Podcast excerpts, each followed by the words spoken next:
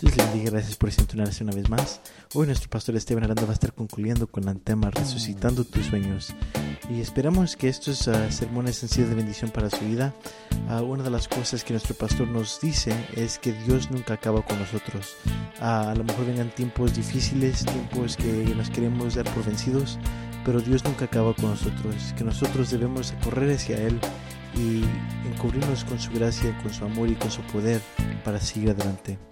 Bueno, para no quitar más tiempo, vamos con nuestro pastor. Y entonces el Señor le dice al pueblo los planes que Él tiene para Él, para hacerles bien, para darles paz, para darles el fin que ellos esperan.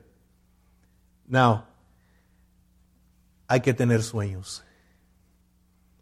Yo les he dicho que cuando yo estaba joven, yo tenía un sueño. Y mi sueño era tener una esposa, tener niños, tener un perrito alegre que meneaba su colita. Y que cuando yo llegaba a mi casa después de un día duro del trabajo, salía mi esposa, mi amor, ya llegaste. Y me daba un abrazo y me daba un beso. Y salían mis hijos, papi, papi, papi, y me abrazaban las piernas. Y salía el perrito brincando, ladrando, diciendo, ya llegaste, y moviendo la colita. Era un sueño que yo tenía. Algunos de ustedes a lo mejor se ríen de mi sueño, pero yo creo que algunos de ustedes tenían sueños igual o semejantes. Well, pasaron los años, pero un día nunca se me va a olvidar. Vivíamos aquí, enseguida de la casa pastoral, esa era nuestra casa, aquí en la Beckley View. Y un día llegué yo del trabajo, cansado, y venía, y venía, venía entrando para la casa, salió mi esposa y me dio un abrazo y me dio un beso, salieron mis hijos y me abrazaron las piernas y teníamos una perrita que se llamaba Chumina y también salió moviendo la colita, la perrita y me acordé de mi sueño. Pero ¿sabe qué? Todos nosotros queremos vivir mejor. Todos nosotros queremos vivir mejor. La persona que ya no quiere algo mejor es la persona que deja de crecer y progresar y prosperar. No hay limitaciones en nosotros, solo las que nosotros dejamos que el mundo nos ponga o nos ponemos a nosotros mismos. Pero Dios no nos pone limitaciones. Eso es lo lindo de Dios, que Él no pone limitaciones. Algunos de ustedes este, uh, creen que, que, que ustedes no pueden hacer ciertas cosas porque este, son mexicanos o están pobres o lo que sea. Y Dios simplemente dice, yo tengo planes para ti, yo tengo pensamientos para ti. Y los tienes que querer para hacerte el fin que esperas. No, ¿cuál es el fin que tú esperas? ¿Cuál es el fin que piensas para tu negocio o para tu trabajo? O a lo mejor algunos de ustedes dicen, este, dicen, yo quisiera tener mi propio negocio. Yo quisiera tener mi propio negocio. Yo trabajaba en el Lowe's de West Dallas y afuera del Lowe's de West Dallas, si ustedes han, han, ido al Lowe's de West Dallas, este, hay un señor afuera que vende hot dogs y dice ahí los hot dogs más ricos del mundo. Y yo no sé si son los hot dogs más ricos del mundo o no, pero sí los vende sabrosos.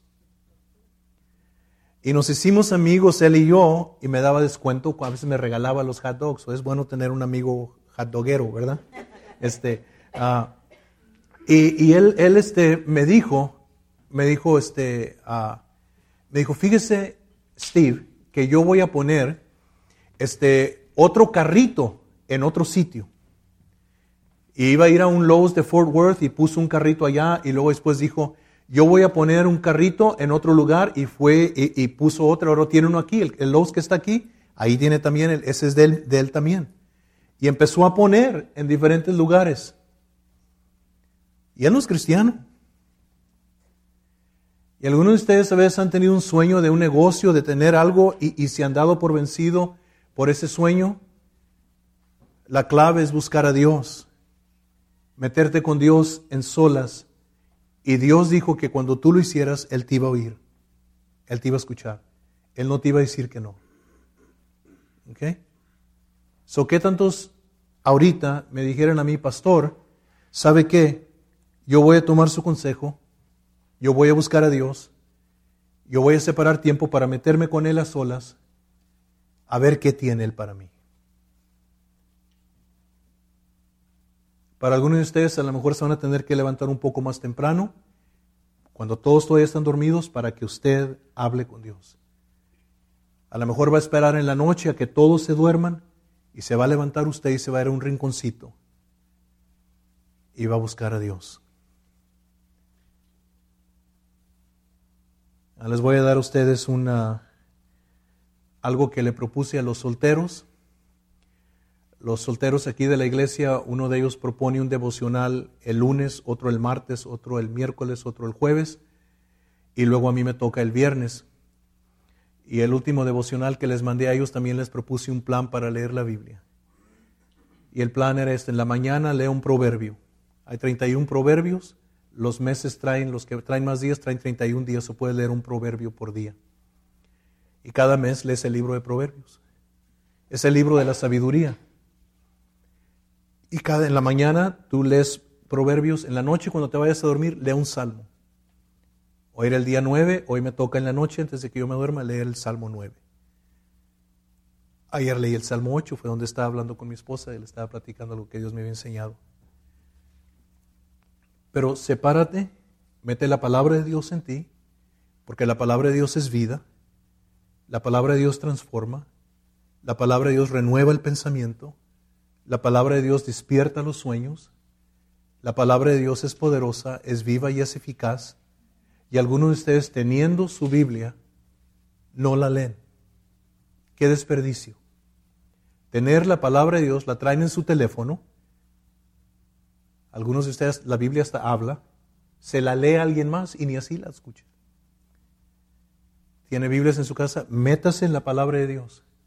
Métase en ella. Sepárese con Dios, porque Dios tiene un plan para usted. Y el plan es bueno. ¿Lo creen? Estamos comenzando el año, hermanos, y yo creo que Dios es bueno. Mire, vaya al libro de Eclesiastés conmigo. Eclesiastés, capítulo 11. ¿Ok? Eclesiastés, capítulo 11. ¿Qué tanto de ustedes quieren hacer una diferencia? ¿Qué tanto de ustedes quieren crecer y mejorar? De veras, de veras, déjeme ver su mano, déjeme ver su mano. Amén. ¿Hay alguien aquí que tiene un sueño de ir al colegio y ha puesto ese plan a un lado? No te olvides, no te olvides de eso, porque Dios lo va a cumplir. Dios lo va a sacar adelante. Es más, hay algunos de ustedes que tenían deseos de inscribirse en un instituto bíblico y no lo hicieron.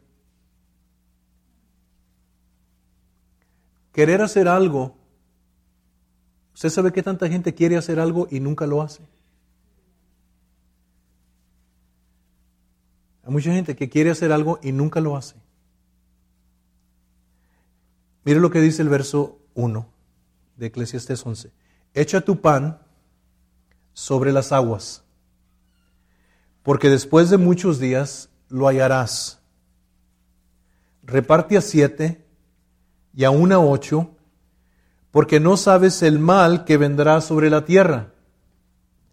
Si las nubes fueren llenas de agua, sobre la tierra la derramarán. Y si el árbol cayere al sur o al norte, en el lugar que el árbol cayere, ahí quedará el que al viento observa no sembrará, y el que mira las nubes no cegará. Como tú no sabes cuál es el camino del viento, o cómo crecen los huesos en el vientre de la mujer encinta, así ignoras la obra de Dios, el cual hace todas las cosas. Por la mañana siembra tu semilla, y a la tarde no dejes reposar tu mano porque no sabes cuál es lo mejor, si esto o aquello, si lo uno y lo otro es igualmente bueno. En otras palabras, ¿qué está diciendo el predicador aquí en Eclesiastés? No nomás lo pienses, hazlo. No mires las circunstancias si son favorables o no son favorables, hazlo. Mire, el cristiano es el único que tiene una ventaja que nadie más tiene. Hay gente que observa cuándo es un buen tiempo para comprar una casa. Y los economistas dicen, ahorita es un buen tiempo para comprar una casa. Ahorita es buen tiempo para moverte de trabajo porque hay mucho trabajo. Ahorita no es buen tiempo para hacer esto. Ahorita no es buen tiempo para hacer aquello. Pero la Biblia dice en el libro de Génesis que Isaac estaba en una tierra que estaba en sequía, no había llovido. ¿Y sabe qué hizo Isaac? Sembró. No, si no llueve, no siembras. Porque la semilla necesita agua y si no ha llovido, es el peor tiempo para sembrar, ¿sí o no? Pero Isaac sembró en tiempo de sequía y ¿sabe qué dice la Biblia? Cosechó al ciento por uno y se hizo riquísimo. El cristiano tiene una ventaja sobre el mundo en de que el cristiano puede sembrar cuando hay sequía o cuando hay lluvia y Dios lo va a prosperar de todos modos, porque Dios reacciona a nuestra fe. Dios se mueve cuando el pueblo de Dios le cree. Y el cristiano está esperando que Dios haga algo y Dios está esperando que tú creas lo que Él ya dijo y actúes sobre lo que Él dijo, no sobre lo que estás mirando. Porque el que observa el viento, ese va a hacer nada. Entonces, hoy es el día aceptable, hoy es el día de salvación, este es el año nuevo para ti, este es el momento. Vas a tener que creer que Dios tiene buenos planes para ti y vas a tener que luchar cuando te vengan obstáculos. ¿Sabes tú que el diablo pelea al cristiano cuando el cristiano quiere moverse? ¿Sabes tú eso? Una vez un pastor venía en un vuelo y el vuelo este encontró mucha turbulencia. Cuando iba despegando el vuelo, iba subiendo, encontró mucha turbulencia y este eh, yo no sé qué tantos han andado en un vuelo cuando le pega la turbulencia que se pone bien, bien feo. Y este, hay veces que el avión va así, luego de repente, ¡zum! para abajo y, se te queda el cuello ahí arriba y tú vas abajo. Y este, nosotros veníamos en un vuelo tan feo de Tel Aviv a, a Nueva York que este, la aeromoza venía llorando. Cuando ves que la hermosa viene llorando, tú sabes que el vuelo está feo. y, este pastor e, e, este, iba en un vuelo y el vuelo tenía mucha turbulencia. Y luego le explicaron a él, le dijo, es que cada vez que el avión sube de nivel, encuentra turbulencia de ir de un nivel a otro nivel. Y sabes tú que hay cristianos que nunca suben de nivel porque cuando empiezan a subir de nivel encuentran turbulencia y mejor se bajan otra vez.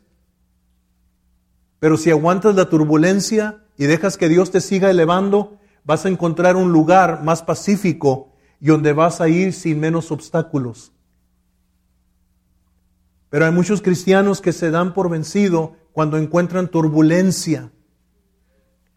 Y cada vez que tú quieras crecer, tú vas a encontrar turbulencia, las cosas se te van a venir en contra.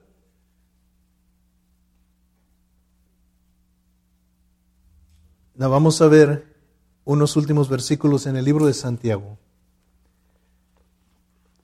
Santiago capítulo 2.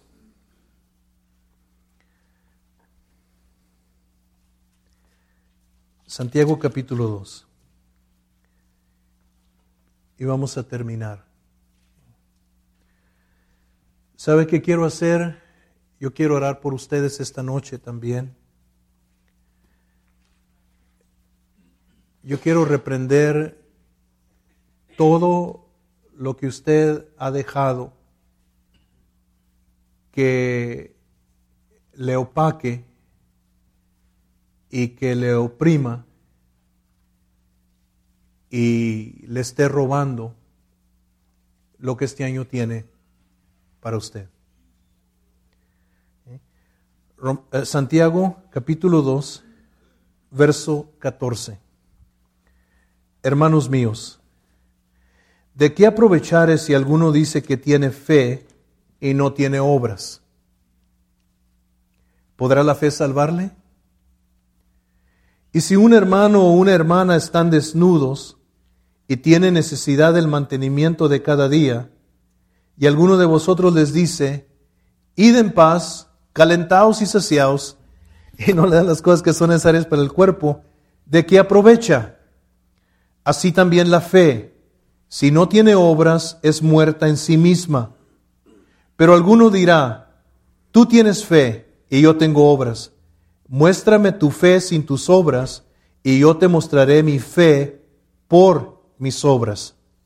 No brinque el verso 26, porque como el cuerpo sin espíritu está muerto, así también la fe sin obras está muerta. No, ¿qué tanto de ustedes tienen fe? Sean sinceros, ¿qué tanto de ustedes tienen fe? Levanten la mano si ustedes tienen fe. Ok. Ahora hay que actuar sobre esa fe hay que actuar. No, ¿qué vas a hacer? Te voy a decir lo primero que vas a hacer. Te vas a humillar ante Dios y lo vas a buscar. Y cuando tú salgas, no tengas miedo a hablar sobre tu hogar, sobre tu matrimonio, sobre tus finanzas, sobre tus hijos, sobre tus circunstancias, lo que Dios dice que le digas. Atrévete a actuar sobre tu fe, atrévete a hablar sobre la circunstancia. No dejes que el diablo te calle. Deja que tu lengua se suelta y empieza a hablar sobre la situación. Empieza a hablar. Y aunque no haya manera posible de que te den tus papeles, tú le vas a decir a la situación en el nombre de Jesucristo. Yo no sé de dónde, yo no sé cómo, pero van a llegar mis papeles. Me dijeron que no califico para ese carro, yo no sé cómo, yo no sé cuándo, pero en el nombre de Jesucristo yo necesito ese carro, yo necesito esa troca, yo necesito ese van, yo necesito ese SUV y se me va a abrir la puerta y yo la voy a poder obtener. En el nombre de Jesús. En nuestro trabajo nos dijeron que no va a haber aumentos este año, pero en el nombre de Jesucristo yo profetizo que nuestra compañía va a prosperar y me van a dar un aumento. La cosa es que tú vas a tener que actuar sobre lo que Dios ha dicho sobre ti. Y Él dijo que Él quiere hacerte bien, sus pensamientos son de hacerte bien y de tener paz. Y Él dijo, lo que quiero es que me busques y cuando tú me busques yo te voy a oír. No me voy a esconder de ti, te voy a oír. ¿Por qué? Porque este es el momento Dice, búscalo mientras que puede ser hallado. So, este es el momento para ti. Humíllate, búscalo, haz tiempo, porque Dios tiene planes para hacerte bien y para tu paz. ¿Qué tantos están listos para un año en el cual todas las cosas negativas del 2018 cambian y se tornan a positivo? Les voy a dar un versículo, ¿ok? todas las cosas obran para el bien sobre los que aman a Dios y conforme a su propósito son llamados. Eso quiere decir que todo lo malo que te pasó el año pasado es para que aprendas, porque Dios te quiere elevar y para que no cometas los mismos errores en este año y en el que viene que cometiste el año pasado. ¿Sí me entiendes? Entonces este año tú vas a creer y en este año se te van a presentar oportunidades, pero no vas a hacer el mismo error que hiciste el año pasado, porque Dios ya te enseñó el año pasado. No hagas decisiones sin Él. Humíllate ante Él, búscate ante Él, búscalo ante Él, y yo te garantizo que el Señor te va a sacar adelante. So voltea a su hermano y dígale, mira, dígale, mira, yo sé los pensamientos que Dios tiene para ti. Son para bien y para paz. ¿Lo crees? Dígale, ¿lo crees? Y si no lo cree, entonces dele un coscorrón de fe, no se crea, ¿verdad? Pero si no lo cree, es tiempo de creerle a Dios. Amén. Hermanos, Dios los quiere usar a ustedes. Dios los quiere usar a ustedes. Algunos tienen talentos increíbles y los tienen ahí adormecidos. En, verdad que algunos de ustedes yo creo que le podrían vender hielo a un esquimo. Son buenos para, para y, y, Dios quiere que ustedes tomen estas buenas nuevas del reino y las comuniquen y Él quiere usarlos a ustedes. ¿Lo creen? Ok, hermanos, vamos a orar esta noche y quiero orar por ustedes. Quiero pedirles por favor que se pongan de pie todos los que están listos para que Dios los eleve y para que Dios los avance y para que e-, Él los prospere en este, en este año. Quiero que se pongan de pie todos Los que no están listos para eso, por favor quédense sentados. Este, pero todos los que están listos dicen, pastor, yo estoy listo para que Dios me, me prospere, para que Dios me adelante, para que Dios me avance. Yo estoy listo. Bueno, primero quiero ah, dar gracias a Dios por su palabra y también felicitarle por este haber estado con nosotros hoy escuchando la palabra de Dios. Creo yo con todo mi corazón que este mensaje es muy a tiempo para las personas que hoy lo han escuchado. No importa tanto el día o la fecha en la cual usted lo escucha, sino el tiempo en el cual usted lo escucha. Porque la Biblia dice que hay tiempo para todo debajo del sol, dice en Eclesiastés capítulo 3, en el versículo 2 que hay tiempo de nacer y hay tiempo de morir y tiempo de plantar y tiempo de arrancar lo plantado. Yo creo que cuando Dios nos habla específicamente de movernos, de actuar, yo creo que es un tiempo muy estratégico para nosotros. Si la palabra de Dios hoy le ha retado a usted de moverse, de conquistar, de confesar, de tomar acción y no simplemente estar esperando a ver qué pasa el día de mañana, sino tomar fe y actuar y decir yo voy a confesar lo que Dios dice sobre mi vida y sobre todas estas circunstancias que quizás me han frustrado en el pasado es tiempo de tomar acción, creerle a Dios y conquistar y tomar la tierra. El Señor uh, retó a Moisés cuando estaba a la orilla del Mar Rojo y el ejército de Faraón detrás de, de él estaba como quien dice en un callejón sin salida y le dijo el Señor, ¿por qué clamas a mí? Extiende la vara que está en tu mano. Y cuando Moisés hizo eso, el mar se abrió delante de él. Yo creo que el Señor hoy nos ha hablado y nos ha dicho es tiempo que te muevas y actúes sobre las promesas que yo te he dado en mi palabra. Mi oración por usted es que vea en los días que vienen un cambio drástico y que vea el cumplimiento de las promesas de Dios en su vida sistemáticamente cada día. Esa es mi oración por usted y bendigo su hogar, bendigo su vida, a todo lo que está envuelto, sus hijos, su matrimonio, a sus finanzas, si es un soltero, sus relaciones, a todo, todo lo que haya en su vida, porque cada una de nuestras vidas es diferente. Pero yo invoco una bendición sobre usted y declaro en el nombre de Jesucristo que las cosas van a cambiar. Ahora, estoy consciente que mucha gente escucha este mensaje, estas enseñanzas. Algunos de ustedes que han escuchado hoy quizás nunca han rendido su corazón a Jesucristo. Usted cree en Dios, uh, usted no duda la existencia de Dios, pero simplemente nunca ha tomado ese paso de rendir su vida y su voluntad al Señor Jesucristo. La Biblia nos enseña que Jesús murió en la cruz, siendo justo y sin pecado por nosotros, los injustos y pecadores, y nos enseña que el sacrificio de Jesús en la cruz fue suficiente para restablecernos en una relación con Dios. La Biblia dice que el pecado nos separa de Dios y la única solución para el pecado no son buenas obras, no es cambiar de religión, no es pagar alguna manda. La única cosa que limpia el pecado es la sangre que Jesús derramó en la cruz. Cuando usted confiesa con su boca que Cristo murió en la cruz y cree en su corazón que Dios lo levantó de los muertos, la Biblia dice que usted puede ser salvo. Eso quiere decir que recibe perdón por todos sus pecados.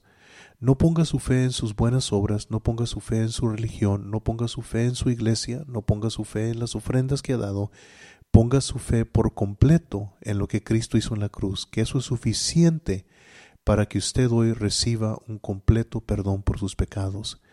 Padre, yo te pido por cada persona que está escuchando, aquellos que ahorita tú estás abriendo su corazón, que te están pidiendo perdón, te están pidiendo que rescates y cambies su vida, y te están confesando y creyendo que tú moriste por sus pecados en la cruz, Jesús, y que tú resucitaste el tercer día y estás hoy.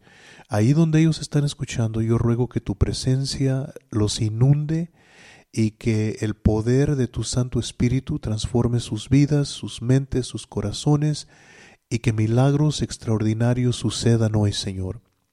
Para las personas que están escuchando hoy, que sus vidas se han sentido que están estancadas o retrocediendo. Padre, yo ruego que la palabra de Dios hoy haya rompido todas mentalidades negativas y que les des un espíritu de conquistadores, un espíritu de vencedores y se lancen en fe sobre tu palabra y vean cambios drásticos en su vida. Padre, yo los bendigo en tu nombre y te doy gracias por la palabra que hoy nos has dado. Bueno, si usted nos ha, este, si el, el, mensaje, la enseñanza ha sido de bendición, por favor comuníquese con nosotros, háganos saber de dónde nos está escuchando, este, puede ir a, ahí al clic donde dice contáctenos y ahí este, abajo va a haber un lugar donde usted puede poner su petición, pero también puede mandar su testimonio o simplemente nomás este, un mensaje de, de gracias o los estoy escuchando en tal y tal lugar y va a ser de mucha bendición para nosotros de parte de este mi hijo Jesús Aranda que prepara estos uh, programas cada, cada semana y de su servidor el pastor Esteban Aranda. Hasta la próxima, Dios les bendiga.